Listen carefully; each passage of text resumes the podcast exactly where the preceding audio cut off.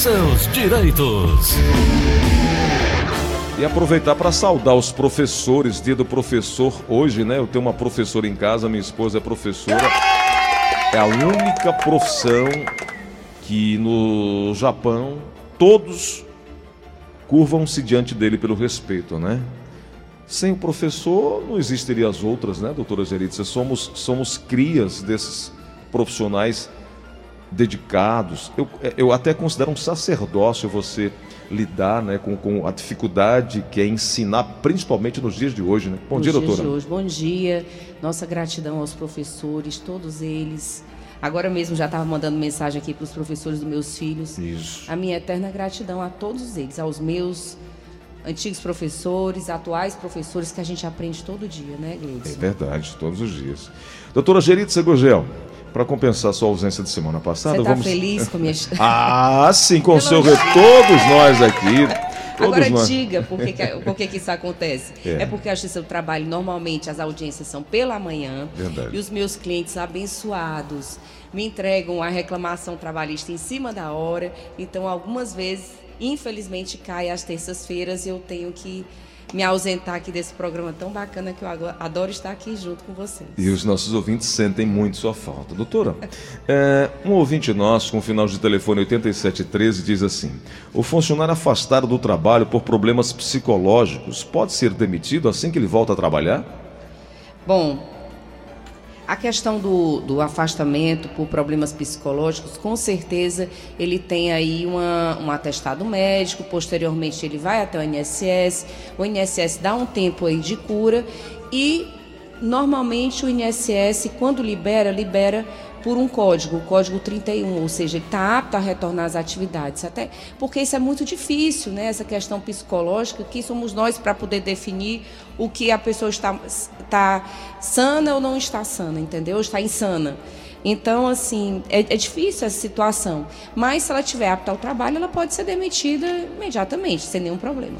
Não há estabilidade para isso. né? Não, não, de forma alguma. A não ser que o INSS dê a teste que a pessoa realmente não tem condições, condições de voltar ao trabalho. O- a empresa, a partir do 15º dia de ausência, já encaminha para o INSS. é isso? Sim, sim. A, a- partir do 15º dia. Sabe qual é a exceção, Gleudson? Hum. Empregada doméstica. Aí é. Um dia começa a faltar, é por motivo de doença, ela já pode sim ser, ser Encaminhada. para o INSS. Ok. Doutora, um funcionário quebrou o dedo e vai ficar 30 dias. É, ele recebeu atestado, vai ficar 30 dias em repouso. Quem deve agendar o INSS? E ao retornar à empresa, pode ser demitido? Olha, normalmente ele passa 15 dias, ele entrega esse atestado à empresa e a empresa encaminha ao INSS. Qual foi a outra pergunta? Se ele pode ser demitido. Pode, quando ele voltar, o dedo tá bom, pode voltar a trabalhar, pode ser demitido, É normal. o mesmo caso do ouvinte anterior, Mesmo né? caso do ouvinte anterior. Doutor Edson Sobral está dizendo que é, vigia que, que não trabalha armado. Tá? É, não, aqui é pergunta é, é previdenciária. Ele quer saber é, se tem insalubridade. Edson, tem sim. Hoje não mais só vigilante armado. O vigilante em si também É, já tem direito ao isso. PPP. Né? É, tem uma ouvinte nossa, Assunção, que mandou um áudio também. É, é dúvida trabalhista. Vamos colocar no ar. Doutora, bom dia. Eu trabalhei numa empresa há 11 meses, eu pedi para sair. E aí, quando eu fui pegar minha rescisão trabalhista lá na contadora, ela me disse que eu fui indenizada, bateu as contas e tudo, e me disse que eu fui indenizada por não cumprir aviso prévio. E se existe essa indenização, minhas contas davam um valor e eu recebi o valor bem abaixo do que tinha sido batido as contas lá. Isso está correto? Bom dia. Bom dia, obrigado pela pergunta. Doutora Gerite, você entendeu aí? Ela pediu para sair, foi isso? Se ela tiver pedido para sair e não cumprir o aviso prévio, o aviso prévio vai ser abatido sim na rescisão dela. Agora, se ela foi demitida e a empresa decidiu indenizá-la, aí ela tem que realmente receber o aviso prévio. Aí eu teria que ver o motivo da rescisão. Entendi. Vamos para mais uma pergunta aqui via WhatsApp da Verdinha. Você pode também mandar sua pergunta 988-87-1306, 988-87-1306 e nos números fixos da Verdinha, 3261-1233, 3261-1333. Estamos conversando com a doutora Geritza Gurgel, que é advogada trabalhista aqui no Show da Manhã. Bom dia, Gleidson Rosa. Bom Meu dia. nome é João Carneiro, moro no bairro Janguru Sul. Sou vigilante, né? E a minha dúvida era com relação à nossa aposentadoria especial, né? Entendi. Aposentadoria especial. Você vai tirar sua dúvida amanhã, que é quarta-feira, quarta e quinta-feira, que a gente tem momento específico para direito previdenciário, né? Eu digo sempre, às terças a gente dedica ao direito trabalhista, todas as dúvidas, e nas quartas e quintas a gente fala sobre direito previdenciário, tá? Doutora, vamos voltar para a pergunta inicial, que é da Talita. Ela perguntou o seguinte: ela trabalhou os primeiros meses numa determinada empresa, não teve a assinatura de sua carteira, não teve reconhecimento é, é, profissional, né? E aí ela foi orientada a abrir uma empresa, uma, uma microempresa, e a empresa dela será uma prestadora de serviço. Essa relação trabalhista é legal, isso é normal, é usual hoje em dia? É a dúvida da Talita. Talita, depende da sua relação de prestação de serviços. Por exemplo, se você for uma profissional como cabeleireiro, manicure, é realmente legal e prudente que você abra uma empresa, uma microempresa e participe do contrato de parceria. Agora, se você trabalha em outras atividades que realmente você está sendo empregada e você recebe todo mês um salário fixo, você não pode ser substituída por outra pessoa. O, o serviço que você faz só você pode fazer. Você recebe ordens, você tem que cumprir horário. Você então é empregada. Como é que você vai abrir uma empresa se você é empregada? O certo seria assinar sua carteira. Mas cada caso é um caso e eu teria que saber exatamente que tipo de função você está exercendo no seu trabalho para ver a legalidade dessa situação. Entendi. Doutora, hoje o Jornal Diário do Nordeste traz uma matéria que é o Entenda o que muda no seu negócio com a lei da liberdade econômica. É, fala também, é, essa lei da liberdade econômica, sancionada em 20 de setembro, essa matéria traz medidas para diminuir a burocracia ao abrir e gerenciar um negócio. Não é, são itens pensados apenas para o pequeno empreendedor, mas que afetam diretamente esse segmento. A principal mudança que a lei trouxe para o empresário, para os empresários, foi a dispensa de alvará para negócios de baixo risco.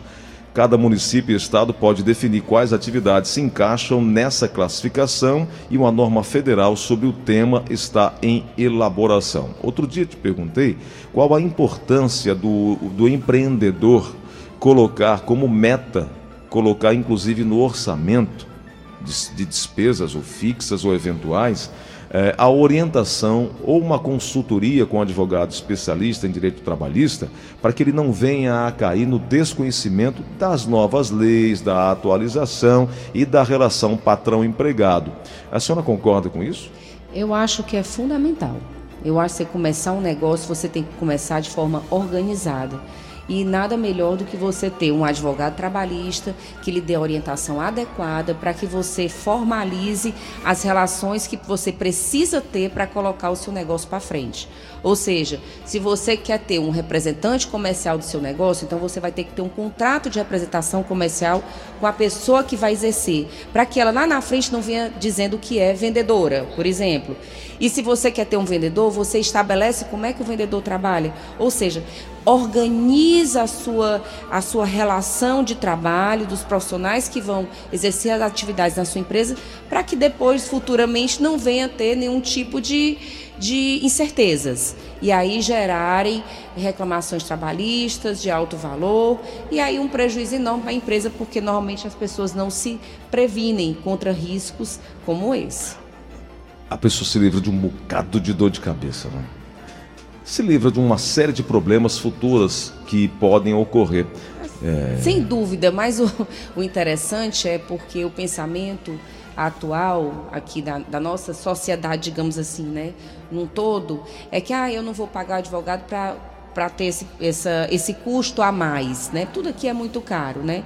Não vou ter esse advogado, porque quando chegar na justiça a gente resolve. E quando chega na justiça o susto é enorme, é entendeu? então, realmente, ou então você contrata o advogado, quer fazer tudo direito, você faz. Aí depois você diz: "Não, tchau. Eu não vou precisar porque eu não tenho problema trabalhista". É. Na verdade, eles todo dia você tem. Eu tenho empresas que nós prestamos assessoria no escritório, mas é, olha fatos assim incríveis.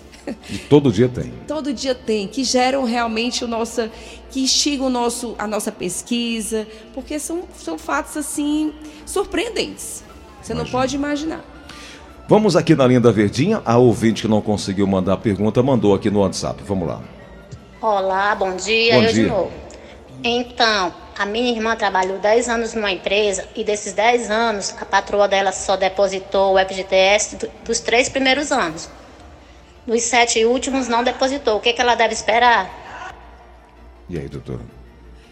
Bom, olha, o que ela deve esperar, ela não deve esperar, ela deve agir, né? Se não houve o- o- os recolhimentos do FGTS da sua da sua irmã, ela deve procurar então a Justiça do Trabalho para resgatar isso o mais rápido possível. É essa a minha sugestão. Tá certo. Não esperar. Vamos para mais um ouvinte aqui é, na linha- na- no WhatsApp da Verdinha. Doutora, sou Paulo Vidal aqui do Alto Nunes, trabalho de vigilante numa empresa. E tudo bem, recebi os direitos direitinho, passei quatro anos, cinco meses. Quando eu fui receber, aí eu botei na justiça para receber a hora, né? As horas extras que a gente tinha, a, a hora do TAC, né? Chamada. Certo. Entendeu? Aí, aí lá eu fiz um acordo, dava sete mil e pouco, eu fiz um acordo, aí me prometeram voltar para a empresa. E até agora nada, já vai fazer mais de um ano. A senhora acha que eu tenho direito a entrar na justiça para rever minha vaga? Paulo, é, se você entrou na justiça e fez um acordo, se no termo de acordo tiver a obrigação de fazer, de que a empresa vai lhe colocar de volta nos quadros, você já pode executar, não precisa entrar com outro processo, não, executa dali mesmo. Agora, se no acordo não tiver constado isso, você então não tem que entrar na justiça pedindo a sua vaga, porque eu, eu não vejo aí muita coerência, né? Você criou uma expectativa, alguém lhe disse isso, é, foi uma expectativa de direito. Há quem acredite que gere um dano moral, mas aí você provar que sofreu um dano é complicado. Eu não arriscaria.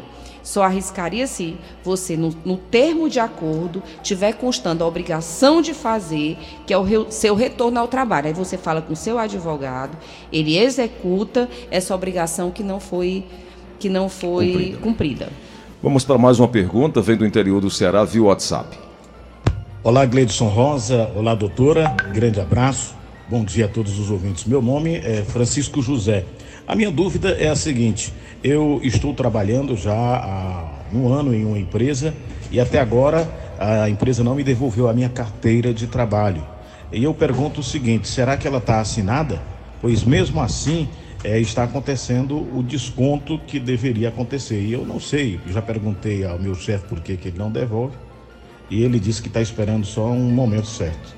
É, você pode me explicar se, havendo o desconto, eu estou com a carteira assinada ou não? Obrigado. Olha, Francisco José, nem sempre. Às vezes a empresa desconta do seu salário e não faz os recolhimentos que tem para fazer. E o fato dela estar retendo a sua carteira, isso aí é um crime. Ela não pode reter um documento seu. Então, assim, eu não sei como é que está a sua relação na empresa, mas eu sugiro que você notifique essa empresa, vá até um cartório, peça para que faça uma notificação extrajudicial para que a empresa, então, devolva a sua documentação devidamente anotada. O problema aí é que vai, vai ter uma ranhura né, nesse contrato de trabalho, mas realmente você não pode ficar na situação que você está. Né? É, procure se documentar, às vezes em WhatsApp, mandar uma mensagem para o seu patrão, doutor, cadê minha carteira? Para ver o que é que ele responde também, sabe? Porque aí você prova que você entregou sua carteira e até hoje eles não devolveram. Entendeu? Você fica formando provas em relação a isso. Você diz, doutor, estou precisando da minha carteira, porque eu posso anotar ela em outro lugar também tal, porque não é exclusividade, a, a exclusividade não é característica do contrato de trabalho. Então, assim, você pode começar com esses meios mais leves, perguntando por WhatsApp pela sua carteira que você entregou no dia tal e até hoje não foi devolvida. E aí vamos ver o que é que vem a resposta de lá. Se continuar sem devolver, aí você vê qual é a medida que você quer tomar. Uma medida mais agressiva, uma notificação extrajudicial, onde vai um oficial do cartório, chega lá e manda que cumpra aquilo dali, para depois então você entrar na justiça. Ou não, você vai ficar realmente mantendo o WhatsApp. Uf. Aí a decisão vai ser sua. O fato é que o empregador não pode reter o documento De do jeito trabalhador. nenhum. De jeito. Ele tem que assinar e entregar. Verdade. Vamos na linha da Verdinha, tem uma pergunta chegando. Alô, quem fala? Alô, aqui é o Raimundo de Maracanaú. Oi, Raimundo, pode perguntar, por favor. Bom, eu quero perguntar, doutor, é o seguinte. O meu filho trabalhou dois anos na, numa panificadora, tem, tem folga, domingo a domingo, né?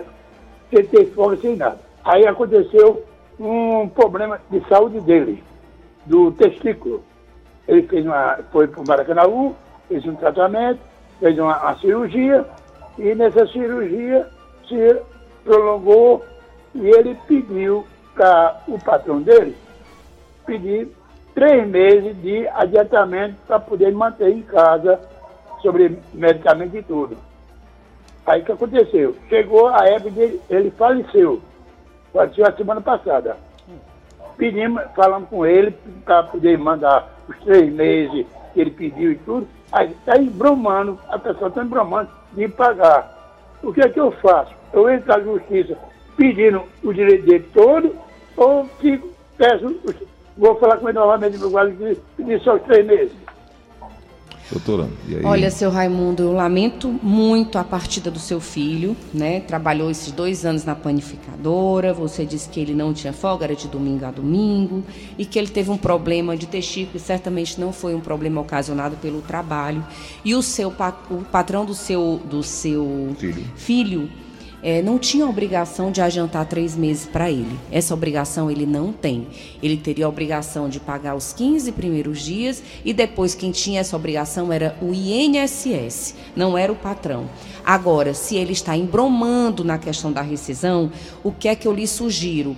Eu sugiro que antes o senhor, e mais rápido possível, procure uma defensora pública, entre logo com um processo de inventário, para que o senhor seja legitimado como inventariante, a pessoa que vai ser responsável para entrar com a reclamação trabalhista contra o seu filho ou contra o, seu, o patrão do seu filho. Se você tem dois anos para fazer essa reclamação trabalhista, então corra para que o senhor seja é, nomeado como a pessoa responsável para representar o seu filho aqui na, na terra, e aí você entra com a reclamação trabalhista requerendo a rescisão do contrato de trabalho dele por morte. Eu entendo que nesse caso é, não existiria nem, nem um aviso prévio nem a multa dos 40%, é uma rescisão pura e simples. É. Tá? Mas ele, a questão assim, embromar de dar os três meses é, de salário para ele adiantado, ele não tinha obrigação nenhuma mesmo. Perfeito. Vamos aqui na linha da Verdinha. Na linha não, na, no WhatsApp da Verdinha. Ah, bom dia, tudo bem? É Márcio. É, doutor, eu queria saber, porque assim, dia 30 de novembro, é, a empresa terminou o contrato, certo? Aí ela, aí ela perdeu o contrato. Dia 30 ela saiu, aí entrou a outra, né? Aí eu queria saber, porque assim, é, a empresa terminou o contrato, aí eles alegaram que não tinha dinheiro para pagar os funcionários, né?